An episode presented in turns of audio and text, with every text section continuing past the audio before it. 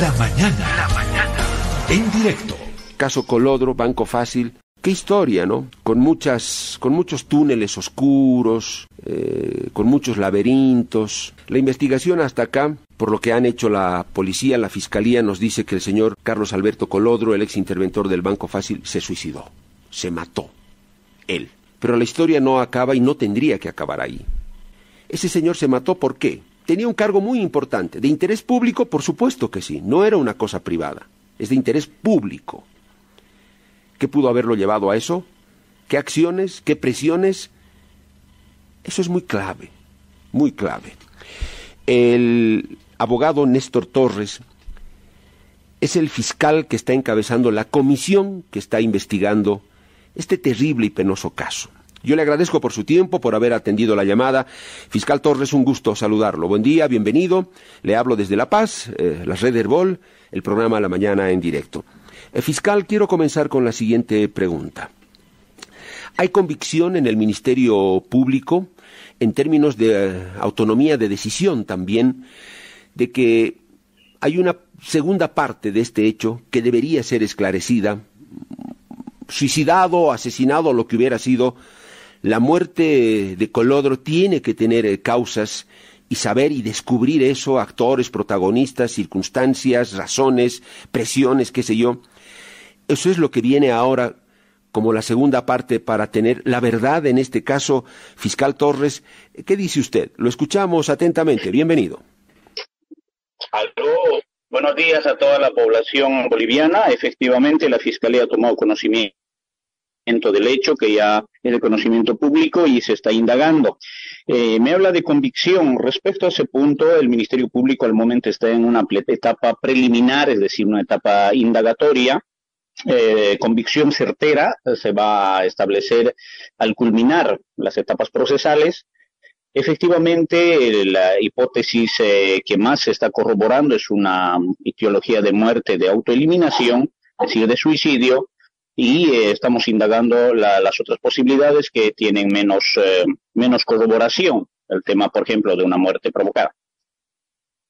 Eh, fiscal, cuando ustedes se tipificaron esta primera posibilidad del hecho con homicidio, suicidio, ¿qué elementos, qué indicios les hicieron pensar en la probabilidad de un homicidio?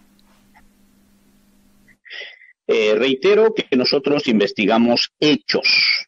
Esos hechos, eh, eh, de acuerdo a los elementos que se van colectando, damos una calificación provisional para seguir indagando. Reitero, provisional, eso puede cambiar en todo momento, es una facultad nuestra de acuerdo a la hipótesis que, que se maneja. en estas circunstancias se ha recabado en el primer momento las cámaras de seguridad, en los cuales se evidencia que él ingresa solo, él llega solo, ingresa solo, permanece solo en su mm, oficina, hay un guardia de seguridad que está a las afueras de la oficina y ya a las 8 y 20 del día 27 es que se precipita. Entonces es un primer elemento. Un segundo elemento es que se ha encontrado la carta que ya también es de conocimiento público entonces, con todo ello, más o menos la, hipótesis más fuerte es el tema del suicidio. Por eso se califica homicidio-suicidio. Pero el mismo elemento de la carta ah, hace más o menos referencia a terceras personas. Entonces ahí viene el tipo penal del artículo 256 que establece el que instigare o ayudare, o cuando es, por ejemplo, violencia de género, no hay necesidad ni siquiera de esos dos términos, sino tenía que haber sufrido una violencia anterior. Eh, esa es la situación respecto a la calificación provisional. Eh, fiscal, yo deduzco que entonces, en este caso, eh, bueno, yo quiero conocer su criterio como parte del Ministerio Público, con los elementos que usted me ha dado, resulta trascendental establecer la, posible existencia de esos terceros, razones, presiones que hubieran llevado a esta instancia mortal al señor Colodro. Eso es muy importante esclarecer y establecer en este caso, eh, fiscal Torres. Efectivamente, eso vamos a indagar en el aspecto laboral, en el aspecto familiar y otros eh, que pudieran tener vinculación con el hecho. Y luego vamos a evaluar, una vez tenidos los elementos, la comisión de fiscales, a los efectos de establecer si es de esas presiones que se habla, pudieron haber sido determinantes o no para que tome la decisión. Eh, no nos olvidemos de que, por ejemplo, la función pública eh, siempre está sujeto a controles, a supervisaciones eh, a partir de un superior jerárquico o otros entes del Estado. Entonces vamos a considerar todas esas situaciones. Al momento no se puede dar una, afirmación, ¿no? De que si el que hubiera llamado, el que hubiera presionado, sería el responsable. Fiscal, la carta en su inicio, la nota dice, eh, me engañaron me dieron la espalda, me mataron. Eso marca claramente, fiscal, que el señor Colodro se estaba refiriendo a alguien, a personas, porque alguien tuvo que engañarlo, alguien tuvo que darle la espalda, o algunas personas. Entonces, eso marca una pauta fuerte de que hay otros actores detrás de esto que hay que saber e investigar. Dio la pauta el propio Colodro, eh, eh, fiscal Torres. Exactamente, y los términos que usted refiere están en la carta, lo cual es de conocimiento público. Efectivamente, reitero que nosotros vamos, estamos en, esa indagación a quienes eh, hacía referencia. Una vez eh, establecido ese extremo, vamos a analizar el, el tipo penal que se ha calificado provisionalmente. Si es que hay el término instigación propiamente o la ayuda que se refiere, a los efectos de poder em, establecer la vinculación de, de una, dos o más personas, o en su defecto no. Fiscal, em, es apasionante el trabajo que hacen ustedes. Algún día me hubiera gustado hacerlo. Es apasionante porque es investigar, es desentrañar, develar, esclarecer, encender la luz. Pero sé que también es complicado y hasta peligroso, fiscal. En este caso, en esa línea, Fiscal, se abre ahora la posibilidad de comenzar a citar a estos posibles terceros fiscal, comenzando tal vez por esos superiores que usted menciona y lo ha dicho bien usted. Vamos a ver tal vez viendo al director de la ASFI, que dé su verdad, que responda a ciertas preguntas, otros jefes que tenía Colodro, otras instancias superiores, ellos necesariamente tienen que dar algún testimonio, fiscal Torres. Eso lo va a evaluar la comisión de fiscales a partir de los indicios que se está arrojando, de las comunicaciones que él tenía a través de la línea telefónica, ya se tiene el flujo, eso vinculado con el teléfono celular que también está siendo peritado, y en su momento la comisión de fiscales tomará la determinación de a quiénes convocar, en qué calidades, eh, eh, a los efectos de seguir avanzando con esta investigación. El inmediato superior de Colodro es el, director del ASFI, el señor Reinaldo Yugra. Eso parece de cajón y a una obviedad, ¿no? Me reitero, lo vamos a, lo vamos a analizar y la comisión va a tomar una determinación. Eh, nosotros debemos ver la utilidad y pertinencia y cuál es la, la hipótesis, la teoría de caso del Ministerio Público. Fiscal, ¿cuánto va a ayudar el flujo de llamadas? Porque él dice, me dieron la espalda al extremo de no responder mis llamadas. Ese flujo puede ser esclarecedor. ¿Cuántas llamadas no respondidas o cuántas llamadas hechas a un mismo número? ¿Cinco, diez, quince, veinte llamadas? Ese es un gran dato, ¿no? Eh, efectivamente, se va a hacer pues la triangulación respectiva, los análisis técnicos científicos y vamos a, valorar conjuntamente con otros elementos probatorios. La sola llamada no, nos va a dar la respuesta, ¿no? Si tenemos que analizar eh, varias circunstancias, eh, como se ha hecho, por ejemplo, para la calificación provisional, mm, entonces es un trabajo todavía arduo que estamos llevando adelante. Fiscal, ¿quiénes van a declarar eh, en lo inmediato? Entiendo que hoy, no sé si usted ya ha tomado o va a tomar declaraciones. ¿Quiénes? Actualmente han declarado 13 mm, personas. Eh, tres son los guardias de seguridad, tanto del piso como de eh, la entrada. Eh, dos administradores del edificio, um, cuatro abogados que trabajaban directamente con él y personas que también tenían cercanías. más tarde, en horas de la tarde, van a declarar los dos hijos que residen en Bolivia y así se va a avanzar en el aspecto de las testificales. Eh, fiscal, normalmente la familia, el entorno familiar de una víctima sabe muchas cosas. No sé si el señor Colodro tenía una pareja actual, fiscal, eh, eh, va a declarar ella, la familia, a veces la familia sabe, la víctima contó cosas, preocupaciones, lo de la familia, y no sé si hay alguna pareja que va a ser convocada, fiscal Torres, eso también es muy importante. Efectivamente, tiene, tiene una pareja, una relación de concubinato hace más de 15 años con una persona de sexo femenino, obviamente, la cual desde el primer momento ha tomado conocimiento del hecho, ha participado de la autopsia y las diligencias pertinentes, ha prestado su declaración informativa, eh, lo cual vamos a considerar en su momento. Sus dos hijos van a declarar en la tarde. Reitero, la familia está participando de manera activa en este proceso investigativo y el Ministerio Público está cumpliendo con la labor de informar qué es lo que se está haciendo y cuáles son sus derechos de estas personas que han quedado ahora sin eh, su padre, que es el señor Carlos Alberto Colodro López. Mis últimas consultas, fiscal. La pericia de la carta, la pericia grafológica para saber si fue Colodro el que escribió esa, esa nota. La comparación de textos y de letras ¿Con qué se hizo? ¿Con qué otro texto? ¿Con qué otro documento que antes eh, eh, escribió Colodro? ¿Esa pericia se contrastó con qué? Mm, bueno, quizás no quisiera entrar a detalles, pero tiene que conocer la población. El Ministerio Público tiene como brazos operativos a el ITCUP, que depende de la Policía Boliviana, y al IDIF, que depende de eh, la Fiscalía General.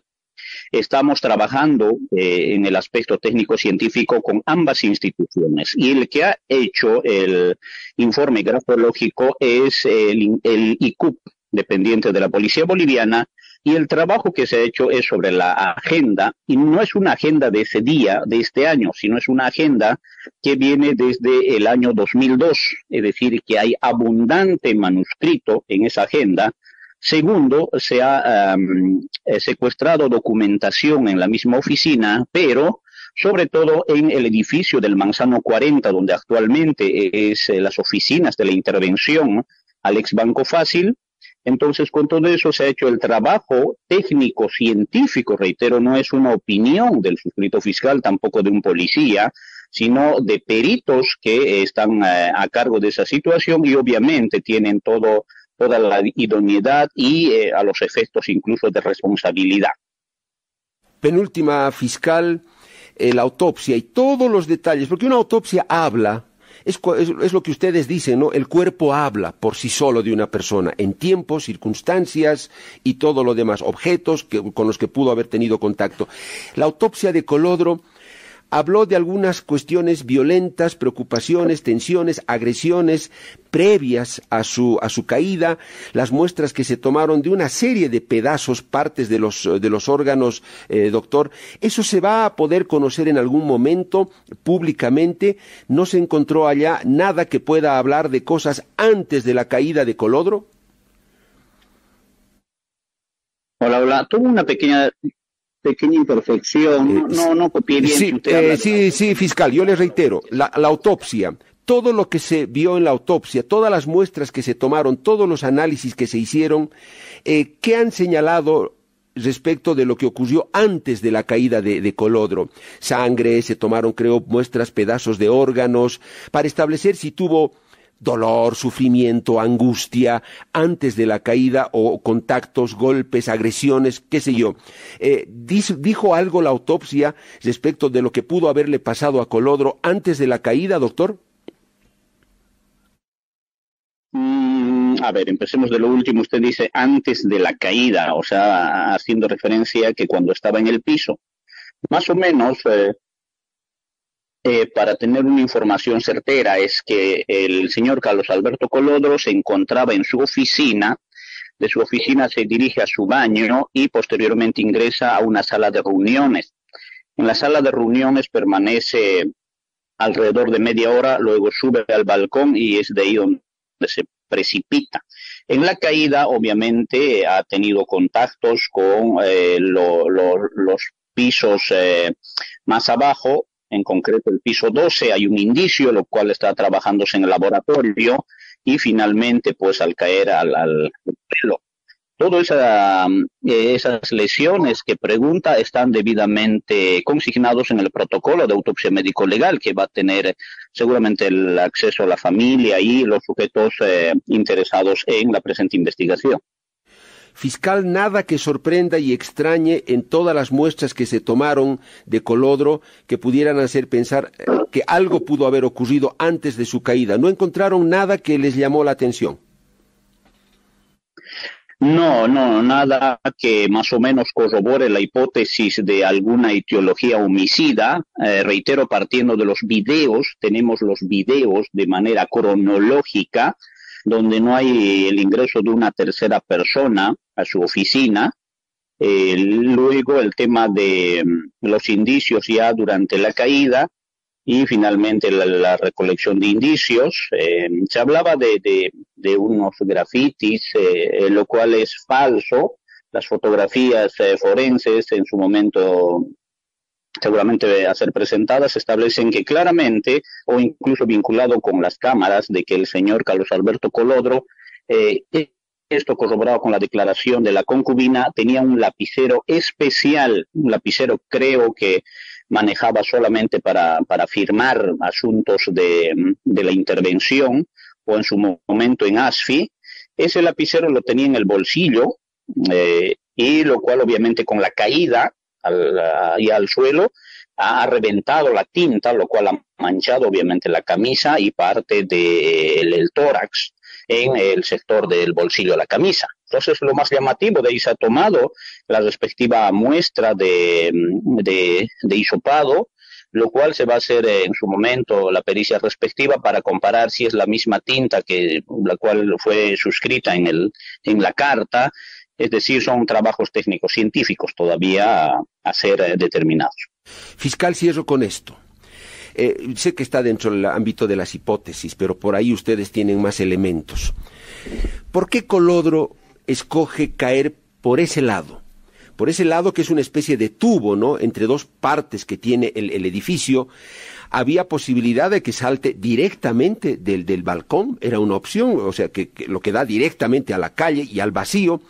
¿Por qué elige ese otro lado que parece ser mucho más aparatoso eh, fiscal?